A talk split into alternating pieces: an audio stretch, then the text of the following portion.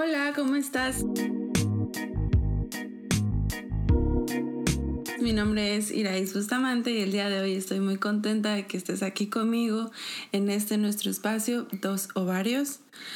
Bueno, hoy quiero platicarte de algo que es muy común y que a veces inconscientemente lo hacemos y es estar eh, comparándonos, pero también saber cómo podemos utilizar y además em, diferenciar entre hacer una referencia y comparar. Eh, los primeros recuerdos que yo tengo de comparación o, cuando, o de, sí, un recuerdo que tengo similar a eso era que cuando yo era niña, eh, yo tengo una prima que es de la misma edad que yo, ella nació un, creo que tres meses o cuatro meses antes que yo, pero pues generalmente vivimos etapa, o fuimos en, em, creciendo juntas y viviendo las etapas eh, similares o, experimentando las etapas similares.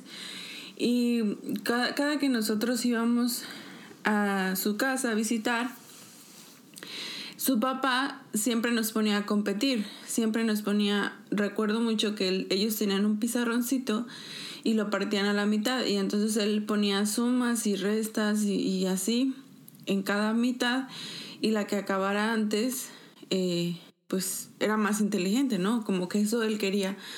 Eh, o esa era su finalidad, ¿no? Saber quién de las dos era más, más chida que la otra. Y yo me acuerdo que cuando estábamos haciendo eso, yo acabé mis, mis sumas y mis restas y yo le dije a mi prima, mira, yo te voy a enseñar una técnica que es más rápida, que yo me había aprendido. Y ella ni siquiera me dejó que yo se la explicara, ella estaba muy intensa en acabar sus, sus sumas o sus restas, ¿no? Y pues obviamente que ella estaba presionada, o ahora que lo pienso, ella estaba presionada por, por tener o por acabar y que su papá no se diera cuenta que ella todavía no había terminado. Entonces, eh, después con el tiempo yo me acuerdo que cuando empezamos a entrar en la pubertad, empezaban a decir que ella era muy grande, ¿no? Oh, ella es muy alta, va a ser muy alta, esa niña va a ser súper alta, no sé qué. Y, y siempre la estaban como, como halagando o como diciendo que wow, ella está creciendo mucho, no sé qué. Y yo realmente no estaba creciendo mucho. O sea, yo seguía así chiquita, chiquita. Y de hecho yo crecí ya como hasta los 15, 16 años que ya más o menos empecé a, a, a, ser alta, ¿no? O a crecer. Y, pero pues yo todo ese tiempo seguí igual, o sea, la ropa de la primaria me seguía quedando en la secundaria, o sea, yo no había cambiado en absoluto nada. Entonces yo empecé a sentir esa presión, o sea, escuchar que todas mis tías y las primas y no sé qué estaban hablando de de que ya esa prima ya estaba muy desarrollada, que iba a ser muy alta, que no sé qué, que no sé qué pues yo me sentía mal, o sea, yo decía, ay, ¿por qué yo no? No, o sea, tal vez no, ahorita eso no me importa en lo absoluto, pero en ese momento sí yo sentí feo, ¿no? Como, qué chafa, yo no, yo sigo igual.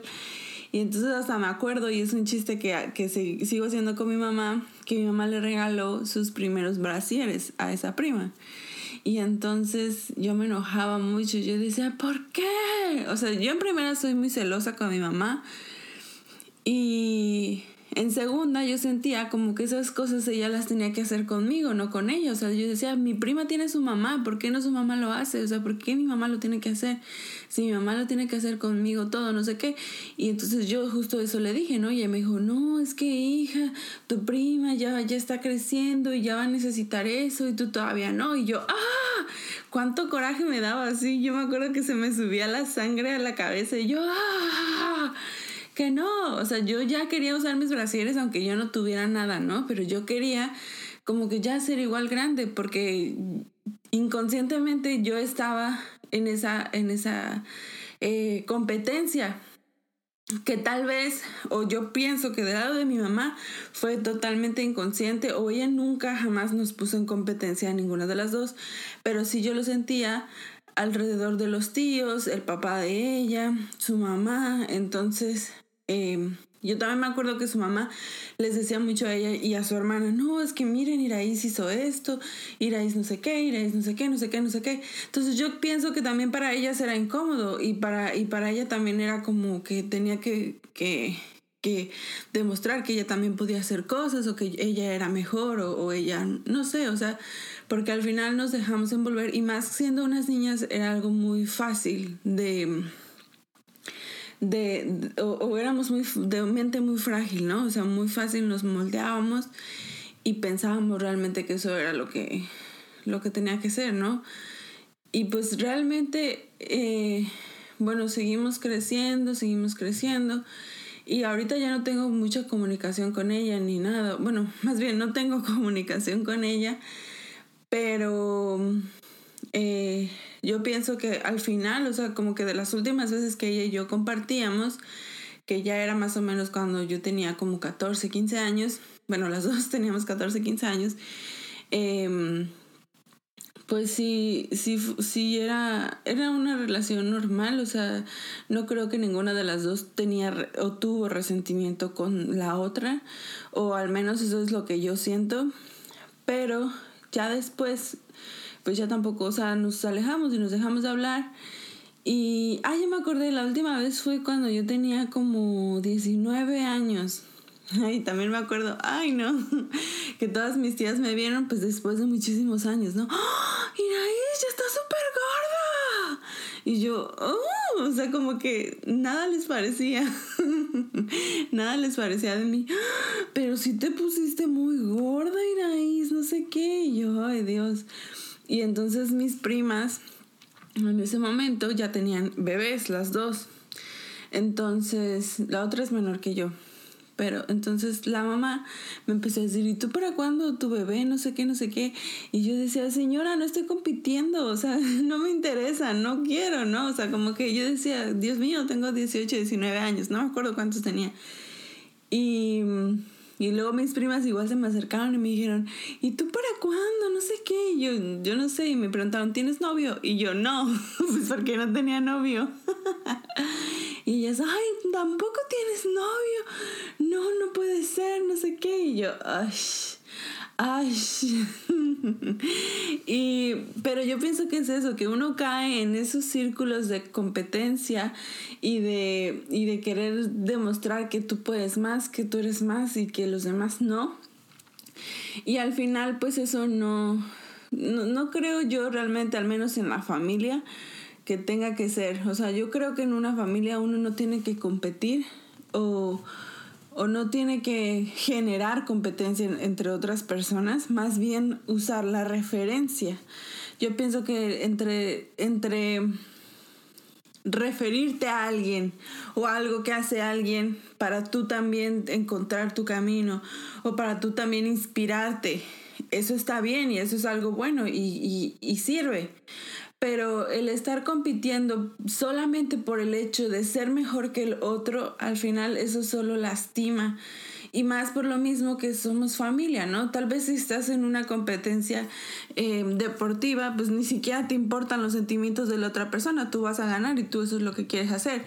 Pero el estar en una familia, en el, estar tan cercanos eh, sentimentalmente o sanguíneamente, no sé, pues obviamente que eso, eso lastima y eso puede incluso destruir una relación entre hermanos, pues porque los, los hijos de ellos están peleando, o entre primos, o entre así, ¿no? O sea, yo pienso que sí, sí podemos referirnos a alguien como decir, bueno, esta prima que yo tengo, es buena en esto, hace bien esto, eh, es muy dedicada, no sé qué, no sé qué. O sea, ver las cosas positivas de esa persona y ver qué tanto ha logrado, cómo ha crecido y, e inspirarme y tomarme como referencia, decir, bueno, ella hizo esto para conseguir esto otro. Tal vez si yo hago lo mismo, yo puedo conseguir esta otra cosa que yo quiero, o yo puedo hacer esto, o, aprender de la otra persona.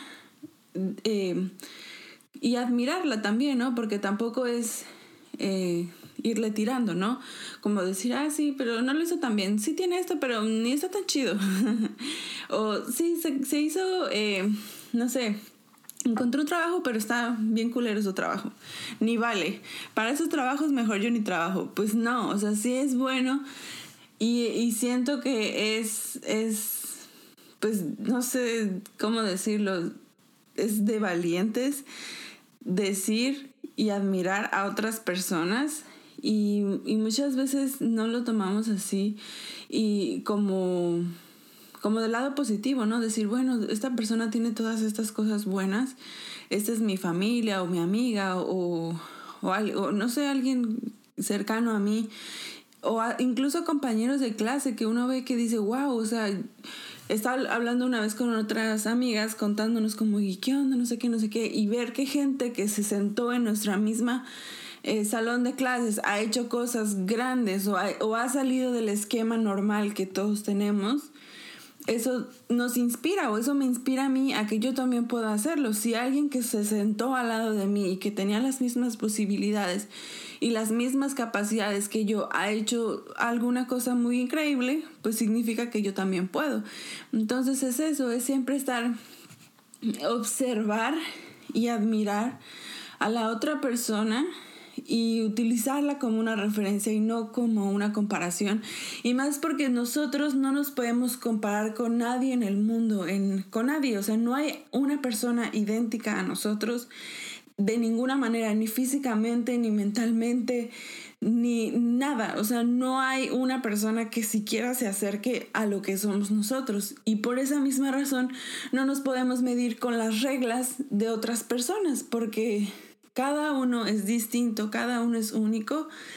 Y entonces, pues obviamente que siempre es, es, es bueno tener eso en nuestra mente, recordar que todos somos distintos y que todos tenemos diferentes sueños y diferentes metas y no porque la mía sea diferente a la tuya significa que es más pequeña o que no vale o que está más chida o que yo sí tengo este, mentalidad de tiburón. O sea, no, yo pienso que todas las metas y toda, todos los deseos y sueños de todas las personas son igualmente válidos e igualmente grandes, a menos que sean cosas negativas, ¿no? O, o que sean cosas que destruyan. Pero son igualmente importantes y siempre es bueno admirarlas de las otras personas. Y si yo quiero algo de esa que, que tiene esa persona, pues en vez de estarme comparando o en vez de estar generando eh, emociones negativas, es mejor utilizar a esa persona como una referencia, como, como, como un mapa para nosotros poder conseguir las demás cosas o, o, como una inspiración, como te lo dije antes. O sea, no, no pensar que porque otras personas tienen algo que...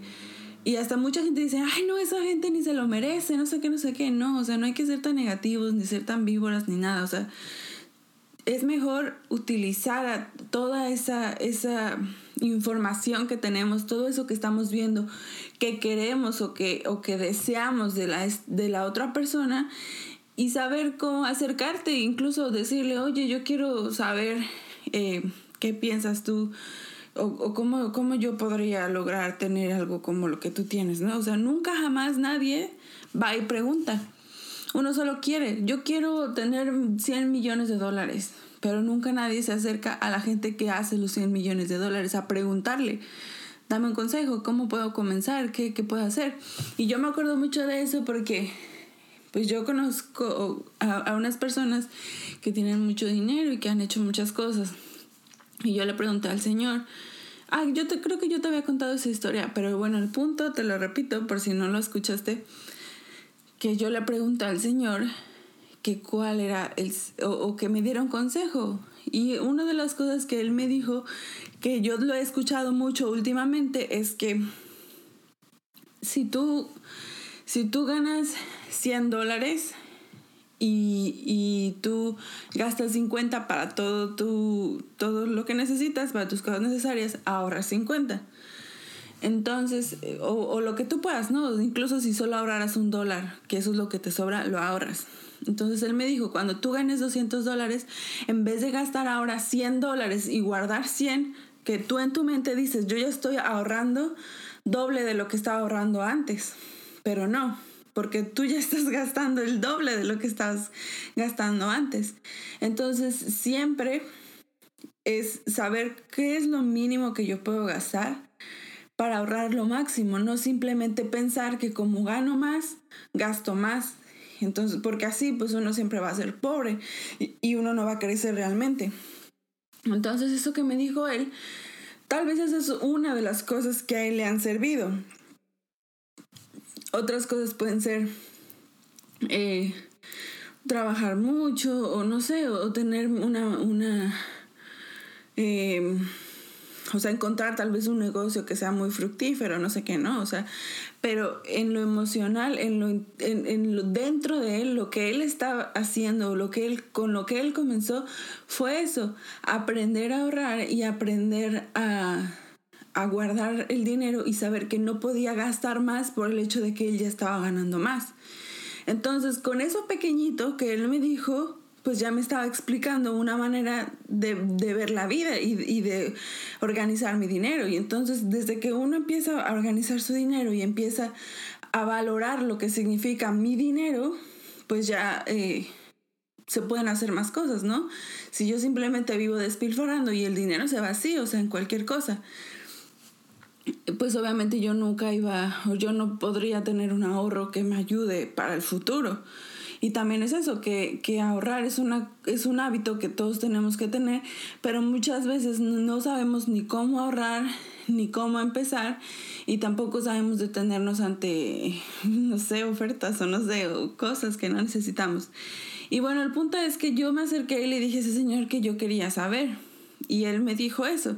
Me pudo haber dicho alguna otra cosa o a lo mejor él me dijo algo muy superficial o lo que sea, lo que sea, pero al final es eso, atrevernos a preguntarle a una persona que admiramos, a una persona o a una persona como la que nosotros quisiéramos ser, qué es lo que necesito o cómo puedo llegar a hacer esto. Si yo, si a mí me interesa, eh, no sé, estudiar algo, no sé, estudiar artes, yo me acerco a alguien que yo admire, busco la manera de acercarme y preguntar y, orientarme, no simplemente em, sentir como coraje y decir, ay, no manches, todos hacen cosas bien chidas y yo no puedo hacer nada.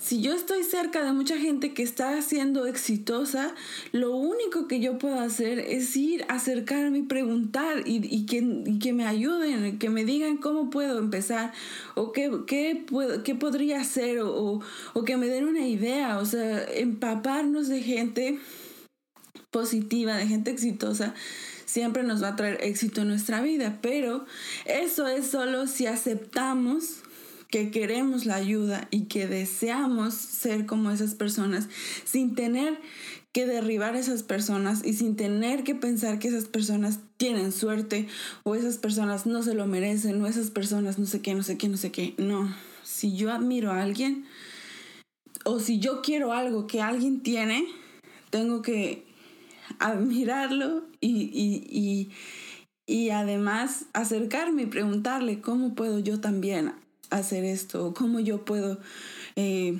crear un negocio como el tuyo, tan, tan exitoso, ¿no? ¿no? Tan, tan bueno. No simplemente pensar cosas negativas o llenarnos de cosas negativas, porque al final entre más negativo nos pongamos y entre más em, envidiosos o con coraje o con lo que quiera que uno pueda sentir negativo, pues es más difícil que podamos crecer porque ya tenemos muchas cosas cargando, muchas cosas negativas en la espalda cargando y pues eso no nos va a dejar, ni hasta nos va a nublar la cara, los ojos, la mirada, la vista, porque porque vamos a estar pensando simplemente en de, ay, no manches, pinche güey, es menor que yo y ya tiene su casa o, o ya tiene un buen trabajo, o ya tiene un buen negocio, o ya escribió un libro, o ya no sé qué, no sé qué. Sí, pero si esa persona lo hizo, significa que yo también puedo. Tengo que ser humilde, tengo que ser una persona sincera conmigo misma y decir, yo también puedo. Lo primero que tengo que hacer es aceptar que esta persona lo hizo, lo logró con su esfuerzo. Y lo segundo es acercarme a esta persona o alguna otra que me ayude a obtener eso también. Y bueno, pues todo esto fue porque porque creo, creo muy importante que, que, ah, que nos damos cuenta de la diferencia de, de la referencia y de la comparación y de que desde que nosotros cambiemos esa perspectiva, desde que nosotros empezamos a abrirnos los ojos y a ser más humildes, podemos crear más cosas y podemos vivir más tranquilos y con más alegría. O sea, yo digo que cuando uno está más relajado y sin tantas cosas negativas en la cabeza, todo fluye más, todo se, se, se mueve más rápido y al final pues uno, yo me vuelvo más, más agradecida con lo que yo tengo, con lo que yo logro y no me tengo, recuerda, no hay que estarnos comparando con otra gente, yo no me comparo con nadie más y nadie más se puede comparar conmigo porque cada uno somos diferentes, cada uno tiene su propio su propia regla para medirse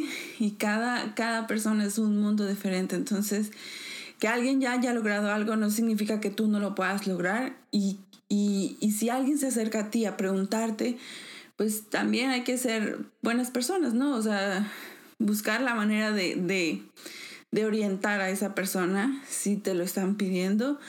Y pues bueno, nos vemos la próxima semana. Muchas gracias. Adiós.